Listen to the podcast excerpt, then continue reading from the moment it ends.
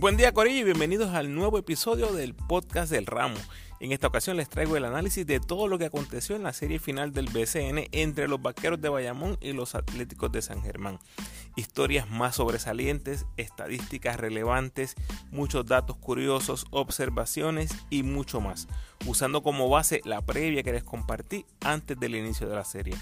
Por cierto, más que agradecido por hacer de esa previa mi episodio con más descargas, más downloads en la historia de mi podcast.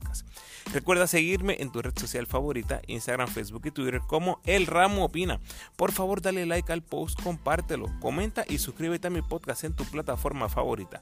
Además, me puedes enviar tus preguntas o sugerencias a elramoopina.gmail.com o en cualquiera de mis redes sociales. Una vez escuches el podcast, déjame saber tus impresiones de mi análisis. Puedes apoyar al ramo convirtiéndote en patrocinador del podcast y lo puedes hacer a través de Anchor con 10, 5 o 1 dólar al mes. Agradecido por tu sintonía. Que disfrutes. Muy bien, vamos a la serie. Vamos a empezar haciendo un pequeño resumen de cada partido. Ese primer juego en Bayamón, los vaqueros ganan 88-79 lo que los caracteriza. Una ofensiva balanceada, buenos porcentajes, eh, lanzaron 50% de dos puntos, 40% en triples, 80% del tiro libre, 20 asistencias, 10 errores sobre 100 puntos por posesión, o sea, una eficiencia exquisita. Cuatro jugadores en doble cifra, con otros dos jugadores en ocho puntos, con todo y la pérdida de Benito, que apenas pudo jugar en nueve minutos en ese juego. Los hombres grandes, que era uno de los puntos a observar que les mencioné en la previa, ese macheo entre Wiley, Doolittle, Romero contra Holly Jefferson, pues vimos cómo Bayamón dominó. Eh, sus tres hombres grandes lanzaron 17 en 29 de campo, 59%, eso es fenomenal. Y si le sumamos el aporte que tuvo Pearson, eso aumenta a 20 en 34 de campo, manteniendo el 59%. Eso es bueno en cualquier liga contrarrestando los 21, 11 y 8 de Holly Jefferson, pero quien lanzó apenas 10 eh, en 21 de campo.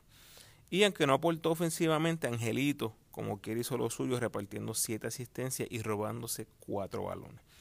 Por San Germán vimos un equipo buscando encontrarse sobre la marcha y era evidente. Debutaba Cole, y la carga ofensiva sobre Holly Jefferson era aún mayor porque se le dio la tarea de alimentar a sus compañeros desde el poste y a veces creando desde el perímetro. Algo que obviamente hacía primordialmente Mason. Eh, Jadel tuvo un gran primer juego en ambos lados de la cancha, contestando inmediatamente otra de las interrogantes que les propuse en la previa y fue su efectividad defendiendo a un gran armador como lo es Angelito después de batallar con Barea y con Hodge. Bayamón dominó los puntos en la pintura 40 a 30 y básicamente esa fue la diferencia en el marcador final del partido.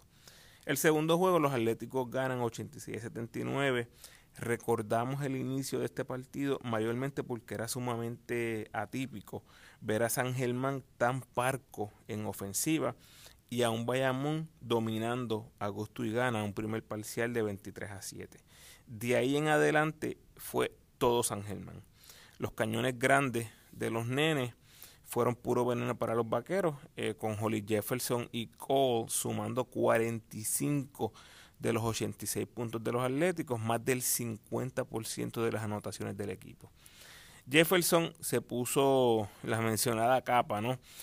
Terminando con 25 puntos, 17 rebotes, 8 de ellos ofensivos, 7 asistencias, un robo y un tapón, además de lanzar 7-8 en el tiro libre. Fíjense que los hombres grandes de Bayamón que les mencioné ahorita, Romero, Doolittle y Wiley, hacen el trabajo en ofensiva otra vez, 16 en 27, de nuevo 59%, pero defensivamente no logran contener a Holly Jefferson, que se los come vivos a todos. Y más importante todavía, para San Germán aparecen los factores X, Ayala, Branch y Jorge Bryan, combinándose para lanzar de 10-9 de campo ocultando, ¿verdad? O, tapando un poco la mala noche de Money y de Jadel. Money se fue de 6-0 y Jadel de 8-2. Bayamón trató de hacer un comeback en la segunda mitad, pero no lograron contener la ofensiva atlética.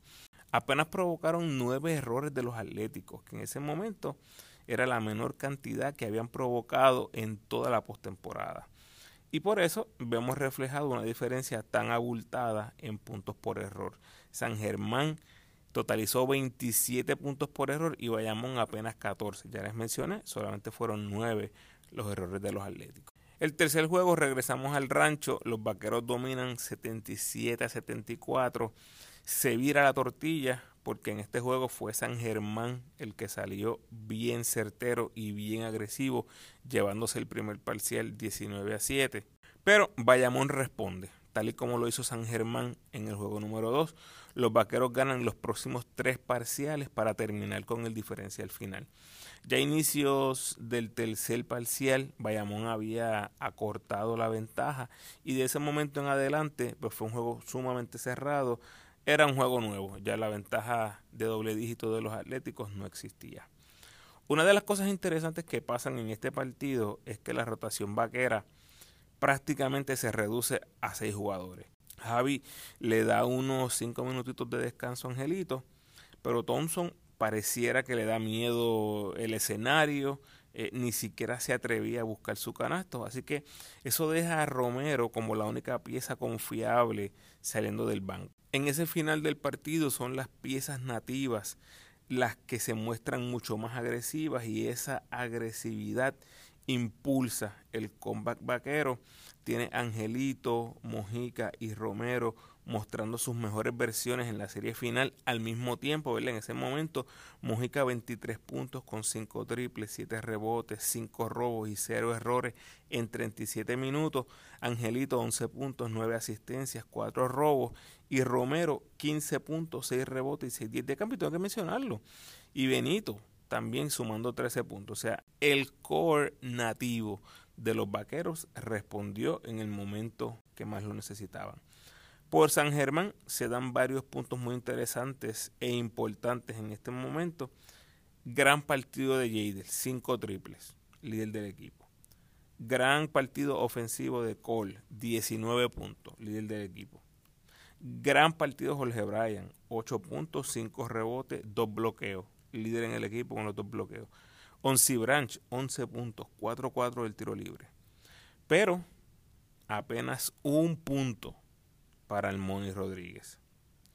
Y a eso le sumamos a Holly Jefferson, completamente exhausto, eh, a pesar que terminó con números muy respetables, 12 puntos, 8 asistencias, 7 rebotes y 4 robos, pero apenas anotó un canasto y un tiro libre en la segunda mitad.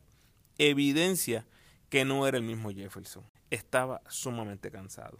El final electrificante del juego número 3 nos presentó a un Bayamón produciendo puntos de la defensa, Doolittle creando para Romero y Mojica anotando de tres en posesiones consecutivas. Pero cuando tuvo el break de poner el juego en caja de seguridad, falló el triple solo y después falló el tiro libre que mantuvo con vida a San Germán.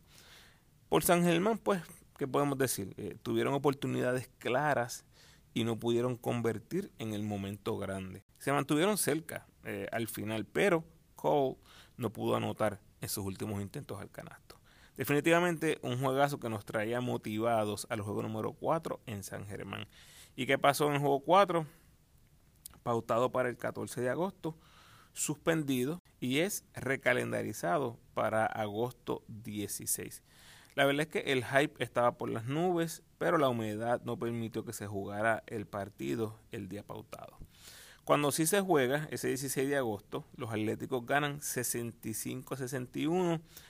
Por todos lados, sombrillas, ponchos, caretas de bucear. un verdadero relajo lo que había en las gradas, salvavidas, un espectáculo. Pero este partido será recordado por ser una batalla defensiva donde ambos equipos se combinaron para anotar 126 puntos. Y si recuerdan, partido que Bayamón comenzó on fire en el primer parcial anotando 19 puntos, pero solo pudieron anotar 42 el resto del camino. Yo creo que para serles honesto, a pesar de ser un juego final, eh, el score tan bajito. Yo creo que vamos a recordar más este partido por lo que sucedió en las gradas más que por lo que sucedió en la cancha. Y dentro de toda esta sequía ofensiva que se vivió en el juego, nadie brilló más que Holly Jefferson. Al ex NBA le vino muy bien el descanso adicional por el partido pospuesto y vuelve a tener otra noche mágica con 26 puntos, 13 rebotes y 6 asistencias, siendo responsable directo de 40 de los 65 puntos de su equipo, literalmente cargando a su equipo a la victoria. Dejan a los vaqueros en 61 puntos, algo inimaginable para mucha gente cuando veíamos a los vaqueros destrozando equipos a diestra y siniestra en las series previas. En este partido surge la figura de Jorge Brian Díaz jugando prácticamente el partido completo ante la inesperada salida de Pelacoco y termina con un gran partido. Jorge Bryan, 8 puntos, 8 rebotes, 16 de eficiencia, su mejor partido de la postemporada, pero tal vez lo más importante es ese tapón que le da a Doolittle en el clutch. Lo que parecía una güera solito para Doolittle fue un tapón de Jorge Bryan. Y Norris Cole que se fue coca en la primera mitad, logra aportar 11 puntos en la segunda mitad, dándole un gran empuje al equipo local. Por Bayamón, la historia fueron los errores. 17 errores contra solo 12 asistencias. Ese diferencial de menos 5 fue el peor de los vaqueros en todo el season. Y obviamente muchos ojos sobre Angelito, quien fue el responsable de 7 de los 17 errores de los vaqueros. Bayamón nunca estuvo fuera del partido, ¿verdad? Si somos honestos, pero simplemente los errores le quitaron muchísimas posesiones ofensivas. Llegamos al quinto juego, empate 2 a 2 en el Rancho Vaquero. Los Vaqueros dominan 96-65. El Rolo Vaquero hace su aparición en la serie. Despierta a Thompson, despierta a Benito Jr., despierta a Romero, los tres con su mejor partido de la serie. Quascut le da muy buenos minutos saliendo de la banca, que por cierto fueron sus primeros minutos en la serie, no fue hasta el quinto juego que Quascut vino a ver la cancha. En la mitad doblaban la puntuación de los Atléticos 48 a 24. Mucho crédito a San Germán que nunca se quitaron, pero la cuesta era demasiado empinada. Curiosamente, Moni tiene su mejor juego de la serie, pero es echado a pérdida porque San Germán simplemente no fue rival en este partido. Holly Jefferson apenas 11 puntos, su total más bajo de la serie. Y Norris Cole también su total más bajo de la serie. Ni siquiera pudo anotar en doble cifra, terminando con apenas 9 puntos. Nada le salió a los Atléticos en este partido y los Vaqueros estaban a un triunfo de coronarse campeones. Y llegamos al sexto juego. En San Germán, los Vaqueros ganan 75 a 61 y se coronan campeones por decimosexta vez en el BCN. Y algo que me parece importante que hay que destacar es que Bayamón gana el campeonato en la carretera. Obviamente ganaron en Quebradillas, ganaron en Ponce, ganan el campeonato en San Germán, que hasta ese momento estaba invicto en su cancha. Pero es que Bayamón no solamente fue el mejor equipo en la regular, no solamente fue el mejor equipo en los playoffs, es que fue el único equipo jugando sobre 500 en la carretera en toda la temporada. Así que tarde o temprano iba a aparecer esa versión de los vaqueros y efectivamente la vimos en el partido 6. Canasto de Mojica puso el juego 4 a 2 y Bayamón no volvió a ver atrás en todo el desafío. Enorme Doolittle con 17 puntos, 10 rebotes, 4-4 del tiro libre, 23 de eficiencia. Angelito 12 puntos, 5 asistencias, 3 robos. Wiley 14 puntos, 3 bloqueos. Thompson en doble cifra por primera vez en la serie. Javi dos triples, lo más que anotó en todos los playoffs. Y el resto, pues cada uno contribuyó en diferentes áreas. ¿Qué quiero decir con esto? Gente, Bayamón es una máquina muy aceitada, con muchos contribuyentes que no dependen de un solo jugador. Algo clave en este partido fueron los puntos por errores. Bayamón dominó 17 a 8. Y es que Bayamón cierra la serie. ¿Se acuerdan que le dije que hace dos jueguitos Bayamón cometió la friolera de 17 errores? Pues resulta que Bayamón cierra la serie en el juego 5 con 7 errores y en el juego 6 8 errores. O sea, 15 en total en esos últimos dos partidos, los juegos 5 y 6. Su mejor demostración en back-to-back en los playoffs. O sea, a la hora de la verdad ejecutaron, protegieron el balón y dejan a San Germán en 65. 65 y 61 puntos en los últimos tres juegos de la serie. Eso es defensa a otro nivel. Por San Germán, la historia fue obviamente la salida de Cole y el retorno de Mason, pero de eso voy a hablar un poco más adelante. En resumidas cuentas, los encargados de anotar el triple, que son Mason, Jader y Money, se fueron de 14-2 y si le sumas a Sanabria, se fueron de 18-3 para un 17%. Para completar, Jefferson también se puso a buscar el triple y se fue de 3-0. O sea, no las tenían. Un grupo muy aguerrido que en este partido lo vuelven a dar todo, pero simplemente no se metió el balón para los Atléticos. Bueno, vamos a tocar los tópicos que les mencioné en la previa y los storylines más significativos de la serie en referencia al análisis de la previa. Lo primero es el pronóstico. Me fui con Bayamón en 7. Obviamente pegué el ganador, los vaqueros de Bayamón, pero se fue en 6 jueguitos. No hay problema. Después que uno pegue el que gana, estamos bien ahí. La historia. Como todos saben, Bayamón ahora tiene 16 campeonatos, separándose de San Germán y Ponce con 14 cada uno. Primera final de San Germán desde el 1997 y no defraudaron. Fue una fiesta y una serie muy memorable. Hago eco de las palabras de Javier Torres. Ojalá hubiera sido una serie al primero que ganara 10 partidos. Con récord de 12 y 2, los Vaqueros de Bayamón empatan en segundo lugar con los Capitanes del 2011 entre los equipos más dominantes de los últimos 15 años. El Bayamón de la Burbuja terminó con récord de 7 y 1 en los playoffs para 88% en un formato de postemporada no solo diferente por la ausencia de fanáticos, sino que las series fueron más cortas de lo acostumbrado. Por ahí dicen que la defensa gana campeonatos. Bueno, pues los vaqueros tuvieron la mejor defensa de los playoffs. En cuartos de final tuvieron 78 en eficiencia defensiva. En semifinal 78 en eficiencia defensiva. Y en la final 76 en eficiencia defensiva. Ramos, pero explícame eso, cómo yo comparo eso, cómo sé si es bueno o malo. Sencillo. Ningún otro equipo en toda la postemporada siquiera tocó los 80. O sea, los restantes siete equipos, su defensa, su eficiencia defensiva estuvo por encima de 90. Y Bayamón defendió en los 70 en las tres series. Nada más con el testigo. Párrafo aparte para Nelson Colón, quien se convierte en apenas el tercer coach en lograr cuatro campeonatos en la historia del BCN. Julio Toro tiene 12 y Víctor Mario Pérez tiene 4. Además, la racha de campeonatos consecutivos de Pachi Cruz, Nelson Colón y Carlos González ahora se extiende a 9. Ningún otro coach ha podido ganar en estos últimos nueve años. Nelson tiene 4, Pachi tiene 3 y Carlos tiene que por cierto, ellos tres son nuestro coaching staff del equipo nacional.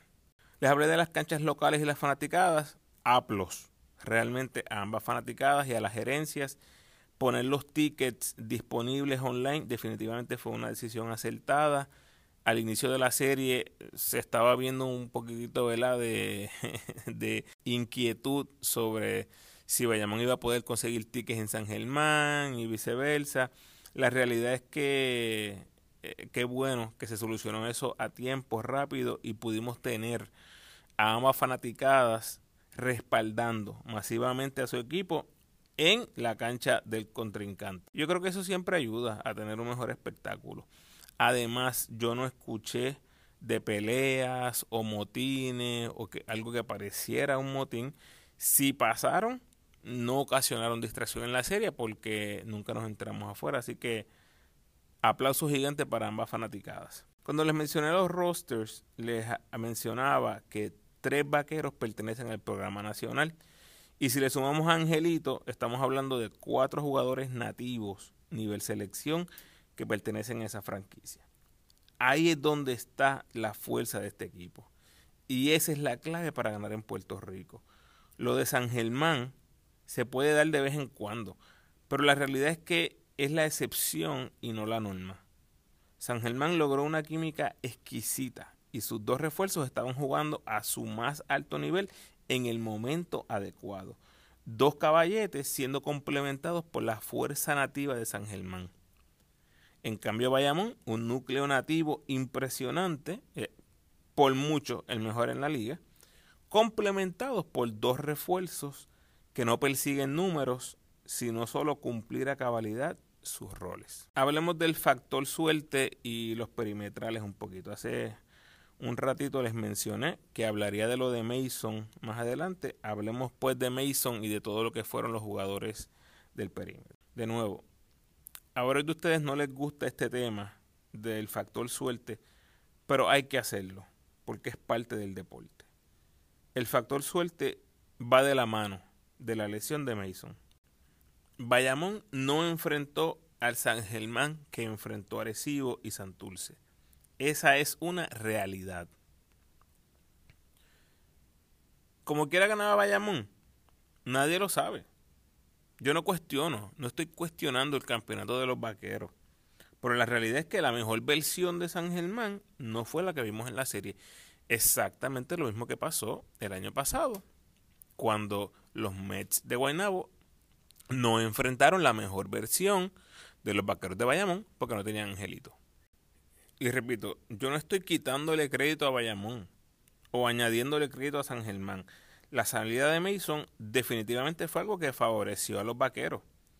Y cuando vemos que regresa para el juego 6, para mí fue impresionante ver a Bayamón atacando defensivamente a Mason. Simplemente no le dieron break.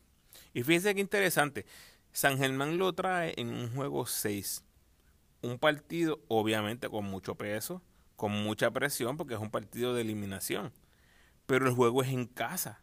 O sea, San Germán apuesta a la magia del alquelio, a la adrenalina que ciertamente se activa cuando ves un coliseo así de lleno, tepe a tepe, alentándote. Hello, el eslogan del equipo cambió. Win for Nate. Ganemos por Nate cuando, cuando Nate se lesionó. Eso debe decirnos todo. Apostaron a darle un jueguito de ritmo a Nate, pero evidentemente no le salió. Y Nate Mason no solo tuvo el peor juego de los playoffs, tuvo su peor partido de todo el 2022, terminando con negativo 3 en eficiencia. Por más bien que se haya visto en las prácticas, no hay forma, especialmente en una final, que tú puedas simular en una práctica esa atmósfera de la final, ni la defensa vaquera. En esas prácticas, durante la final, posiblemente hayan ido a un máximo de 75% de sus habilidades. Cuidado si a un 50%, porque no puedes darte el lujo de machucar a un jugador importante. Pregunto, ¿ustedes creen que Mason vio una defensa dura en esas prácticas? Lo dudo. Y para San Germán es una de esas decisiones que te va a perseguir por el resto de tu vida. ¿Qué hubiese pasado si dejaba a Cole un jueguito más y entonces traía a Mason para el séptimo? Como dice el gringo, it is what it is, que seguir para adelante. El resto de jugadores del perímetro, pues fue un dominio bastante claro para los vaqueros. Angelito muy pobre en el triple con 21% en la serie, pero promedió 11.7 asistencias, 4 rebotes y 2 robos. Tiene a Javier Mujica, el MVP, seguros múltiples de la serie, promediando 13.5 rebotes y 42% en triple. Y Javier González, quien es el único jugador que logra el back-to-back este año. Antes de pasar a San Germán, párrafo aparte para Angelito, ya que Bayamón no ha perdido una serie de playoffs con Angelito en uniforme con 6 y 0 hasta el momento en series de playoffs y Angelito ostenta marca de 18 ganados y 3 perdidos en los 21 partidos de playoffs que tiene en su carrera durante las dos corridas que ha tenido en el 2020 y el 2022, ambas terminando en campeonato. Creo que la palabra impresionante se queda corta en estos momentos. Esos primeros capítulos de la carrera de Angelito en el BCN ciertamente han sido memorables y legendarios. More to come.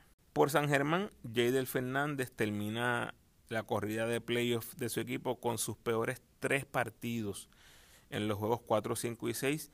Jader definitivamente fue afectado por la defensa de Angelito y aunque hay que darle crédito a su defensa sobre Angelito, hay que mencionar que la defensa vaquera tuvo un impacto en él.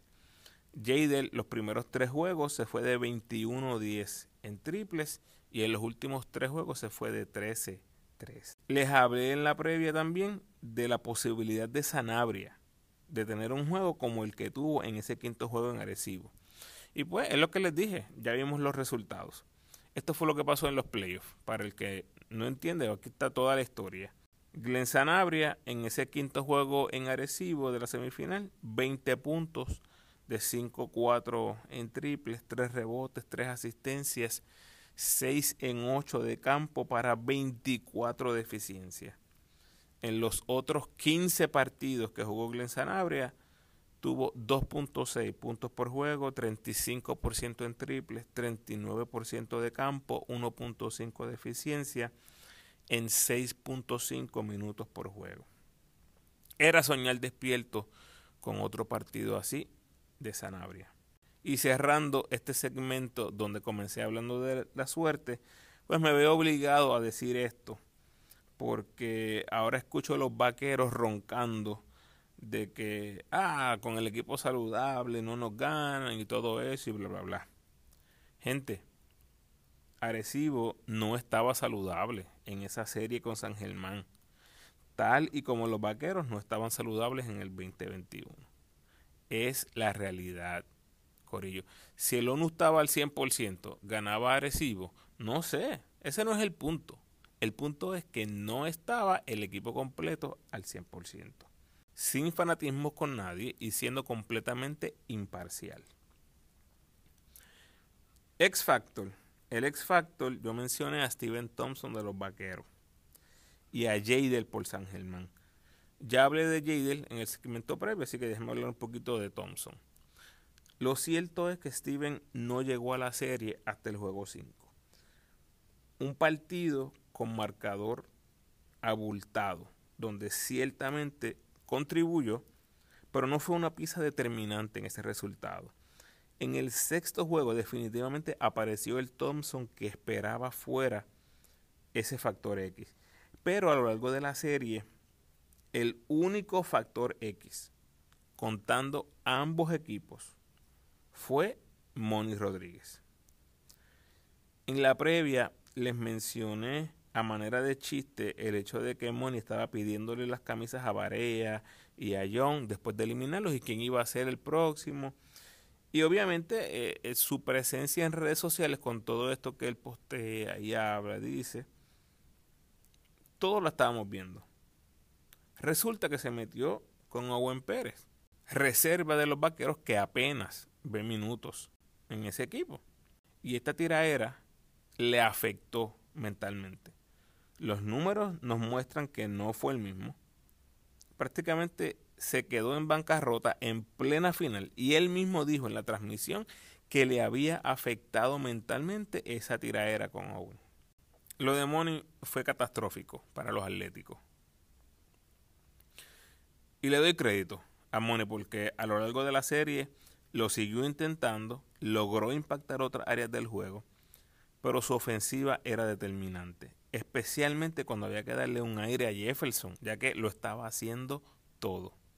Oye, y también tengo que decir que ha dejado el video en Instagram, haciéndole burla a Owen en la tiraera. Cualquier otro lo hubiera borrado hace rato. Así que en este caso hizo trash talk, no le salió, perdió, pero tampoco se ha quitado. He owns it, como dicen en inglés. Cuando hablamos de factor X, hablamos mayormente en términos positivos, ¿verdad? Una actuación inesperada para ayudar a tu equipo a ganar. Bueno, pues esta vez nado contra la corriente y me voy con Money como el factor X, obviamente por lo sorpresivo de su pobre ejecución y lo clave que esta fue en la serie. Fíjense que el tiro temporada regular 46% de campo, cuartos de final 42% de campo semifinal 51% de campo y en la final 22% de campo, simplemente desaparecido. Oye, ¿y se acuerdan que les hablé de Moni eh, velando Guira? en la previa. Fíjese que yo no recuerdo que haya pasado ante Bayamón ni una sola vez en toda la serie. Y que mucho lo vimos contra Recibo. Interesante. Ya para terminar, veamos lo que ocurrió en la pintura. En la previa les hablaba que básicamente iba a ser un macheo entre Doolittle, Wiley, Romero contra Holly Jefferson y Jorge Bryan aparece definitivamente. Gran serie de Wiley con grandes momentos, especialmente al inicio de la serie. Grandes momentos de Ismael. Y obviamente la contribución de Jorge Bryan Díaz fue vital para que San Germán se mantuviera competitivo. Pero estos dos son los puntos más importantes en cuanto a la pintura. Esto que voy a mencionar ahora. Número uno, Holly Jefferson. Hizo que esta serie fuera una entretenida. Cualquier otro refuerzo jugando a un nivel un poco más bajo que lo que nos mostró Holly Jefferson, esto hubiese sido una barrida vaquera. No lo dude, gente. Termina promediando 19 puntos, 12 rebotes, 7 asistencias, 2 robos, 25 en eficiencia en 36.8 minutos. Único jugador en los últimos 15 años, en las últimas 15 series finales, que ha promediado más de 10 rebotes por juego y más de 5 asistencias por juego. A lo largo de la serie les iba comentando en mis redes sociales que eh, Holly Jefferson iba rumbo a tener la mejor actuación de cualquier jugador en una final en los últimos 15 años. Bueno, pues obviamente los últimos partidos lo bajaron un poco, pero aún así terminó en este, en este contexto que les estoy hablando de las últimas 15 series finales. Terminó primero en rebotes defensivos con 9.2 por juego. Segundo en rebotes con 12 rebotes por juego. Solo superado por Mike Harris del 2014 quien promedió 12.7. Número uno en asistencias entre todos los delanteros, con 6.5 asistencias por juego, superando a Donta Smith del 2012, quien tenía el récord con 6.2. Y séptimo en eficiencia, con 25 en esa lista. Los primeros seis son Renaldo Bachman 2014, Buster Figueroa 2008, Mike Harris 2013 y 2014, Walter Hodge 2018 y Marcus Pfizer 2007. Un jugador que sin lugar a dudas le dio un nuevo significado al monstruo anaranjado. Este tipo sí es un monstruo y ojalá y lo veamos de vuelta en el futuro. Es más, yo creo que si le preguntan a la gente que fue al Alquelio en la final, ¿quién es París Bas? Tal vez la mitad no tenga idea. Por favor, alguien en San Germán, Ahmed Cervantes, por favor, tírate ese videíto. Entrevistar a 100 fanáticos atléticos, random, completamente random. Yo digo que 50% no saben quién es Paris Paz. Vamos a ver. Le mencioné que en este área de la pintura iba a hablar de dos puntos. El primero es Holly Jefferson y el segundo Christian Doolittle, quien debió haber sido nombrado el MVP. Tuvo una gran serie. No siempre tienes que meter 25 puntos para tener una actuación fenomenal en el básquet. Sus promedios, 12 puntos, 9 rebotes, tuvo dos dobles dobles en la serie, 4 asistencias por juego, 93% del tiro libre, 36% en triple, muy respetable, 18 de eficiencia. En términos del equipo, quedó segundo en puntos detrás de Mojica, primero en rebotes, segundo en asistencias y primero en eficiencia. La única negativa que tal vez le pudiera encontrar es que Holly Jefferson tuvo una final histórica enfrentando la mayor parte del tiempo a Doolittle. Pero la mano de Doolittle estaba puesta en tantas y tantas áreas que al menos ante Mojica yo entiendo que le hacían más meritorio del premio de jugador más valioso. Mojica termina líder en puntos y triples en el equipo, además de quedar segundo en robos. Pero termina la serie con sus tres peores juegos estadísticos consecutivamente. Todos sabemos que tuvo un juegazo en el juego número 3. Fuera de ese partido, ningún otro partido resalta. Y si usted me fuera a vender a mí que Mojica es clave en el cierre de la serie, Si hubiese sido así, se lo podía comprar, pero es que no fue así. Tuvo sus tres peores partidos, los últimos tres. El 4, 5 y 6 fueron sus tres peores partidos estadísticamente hablando. Lo que me deja pensando que prácticamente estamos hablando de personas o personas, voy a llegar a eso ahora, que trataron de valorar lo que son las intangibles, el capitán del equipo, la unión, porque realmente estadísticamente el hecho de que haya sido el líder en puntos y en triples no creo que sea suficiente mérito para simplemente darle el premio. Entonces, ¿cómo se determinó el MVP? No sabemos. Esta es mi teoría. Yo creo que le dijeron al muchacho de seguros múltiples, coge tú el MVP. Y a lo mejor él preguntó, mira, ¿quién terminó líder en puntos en los vaqueros? Y le dijeron Javier Mojica. Ah, pues ese es el MVP. ¡Boom! Javier Mojica el seleccionado. Yo solo espero que Doolittle no haya tenido en el contrato un bono de 50 mil pesos si ganaba el MVP de la final. Ay, ay, ay. Felicidades a los vaqueros, campeones 2022 unas notitas adicionales antes de retirarme. Estoy muy contento porque pude compartirles las notas de cada juego y los datos curiosos que me caracterizan. Gracias a todos esos que me estuvieron siguiendo en las redes esperando esa data después de cada juego. En medio de la final les cuento que llegamos a los 4000 likes en Facebook, así que muchísimas gracias. Si solo escuchas el podcast y no me sigues en las redes sociales, pues la verdad es que te recomiendo que lo hagas porque me mantengo compartiendo cositas bien interesantes de nuestro básquet en mis redes. Y ahora más que por mi viaje a Puerto Rico no pude compartir todas las hazañas individuales de nuestros jugadores del BCN. Eso va a ser parte de mi trabajo en el off-season. Así que bien pendientes a mis redes. Eso no sale en los podcasts. Así que por favor sígueme en las redes. Gran temporada del BCN, muy bueno en los playoffs, una serie final muy entretenida dentro de todo, este season fue todo un éxito. Así que a seguir mejorando BCN. Lo próximo, selección de Puerto Rico. Los leo en las redes. Gracias por sintonizar, Corillo.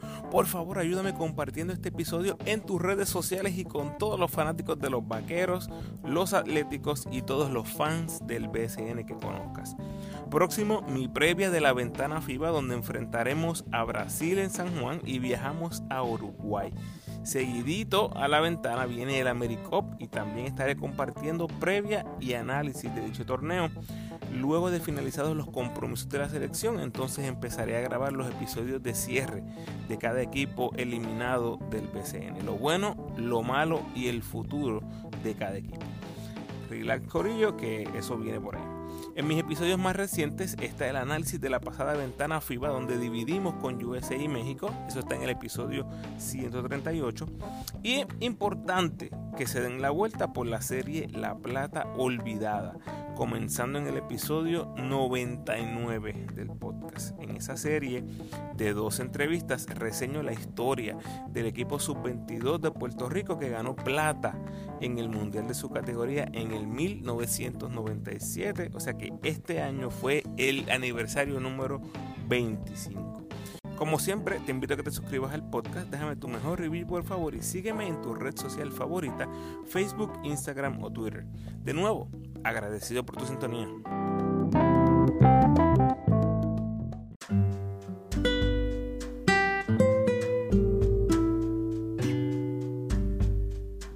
El pensamiento de hoy. Dios no removió el mar rojo, lo dividió. A veces Dios no remueve tus problemas, hace camino a través de ellos. Bendiciones.